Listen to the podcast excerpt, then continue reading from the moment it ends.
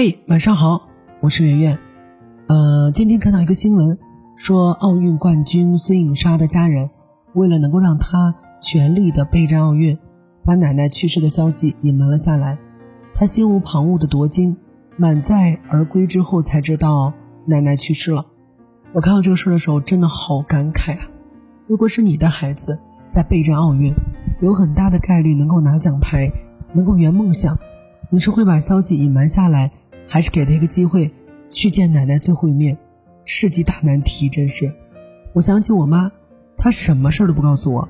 从我离开家开始住校，我跟家里就失联的。打电话问她，永远都是什么都好，你注意身体，然后没了。那么她的事情呢？小到跟邻居吵架，大到脑溢血，从来都不跟我说。有一次呢，她脑溢血晕过去了，呃，临昏迷之前给我舅舅打电话。我舅舅才能够及时赶到，把他送去医院，特别危险。那时我爸在外地，也没有办法照看他，他在医院住了一个星期才回家。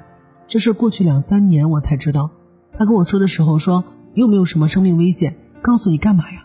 知道的时候呢，我很难过，我就问他，你有没有想过，如果你当时出什么事情，我会怎么样？我会遗憾一辈子。我妈说你在考试，不想影响你。我说妈。别说考试了，就是高考都能再来一次。可是妈妈只有一个，下次你一定要告诉我。但是呢，她还是什么都不跟我说，直到现在。贾玲的妈妈意外去世的时候，她才十九岁，接到姐夫的电话说妈没了，你赶回来看最后一眼。她那时候在外地，也没有手机，就想确认一下妈妈到底在不在。于是她在车里给每个人下跪，求他们把电话接着用一下。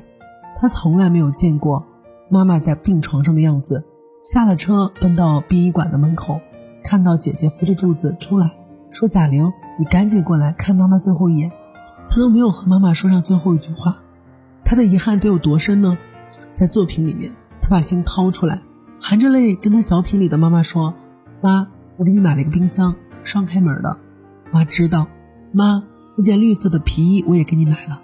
妈知道，妈你怎么那么爱笑啊？”因为妈妈生了你啊，妈，我现在是喜剧演员了，好多好多人喜欢我。妈知道，说一说我都要哭了。他明明都看过妈妈最后一眼了呀，但是不够，远远不够。他会想，为什么我没有来得及让他过上好的日子？他说我的快乐永远缺了一角。遗憾之所以是遗憾，因为永远回不去。那种情绪像深渊一样，你做再多都填不满，补不了。什么叫做抱憾终生？这就是，我就在想，如果我是被瞒着的本人，我不希望自己被瞒着。父母总是低估我们消化情绪的能力。我觉得自己能应付，亲情大过天，无论如何，我都希望见亲人最后一面。但是等我到三十岁了，我再看这个问题，换成父母的角度，我敢不敢拿孩子的前途去赌？家里出事了，孩子还有三个月高考，你瞒吗？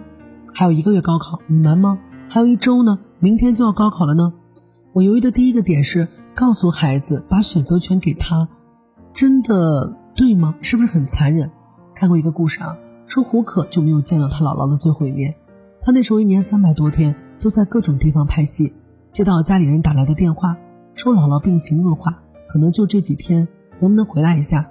他就去找剧组请假，剧组那边呢也为难，一大班子人等着拍呢，没办法说停就停。就问过了这两天行不行？他同意了，不好意思给剧组添麻烦。结果第二天下午，他收到电话说姥姥走了。他后来去医院的太平间看姥姥，拉锁打开，姥姥就躺在那儿。拥有知情权、拿到选择权、需要亲自做出取舍的他，不仅感到遗憾，而且还很后悔，觉得自己不孝顺。在这次的东京奥运会上，不仅孙颖莎一个人面临这样的困境，还有一个孙一文。她是在女子重剑个人赛决赛当中夺得金牌的。为国出征前一个月，医院给他父亲下了病危通知书，怎么选？他后来呢，在接受采访的时候眼眶通红，很难选择。医生说，快的话十天，慢的话这几个月。我没办法，我必须得为国出征，这是我的使命。为人子女当然揪心，但箭在弦上，还是要咬牙刻苦训练。不敢想象他承担了多少的心理压力，而父亲那边呢？父亲深知孩子等待了五年这个机会，非常心酸，就为今天这一刻。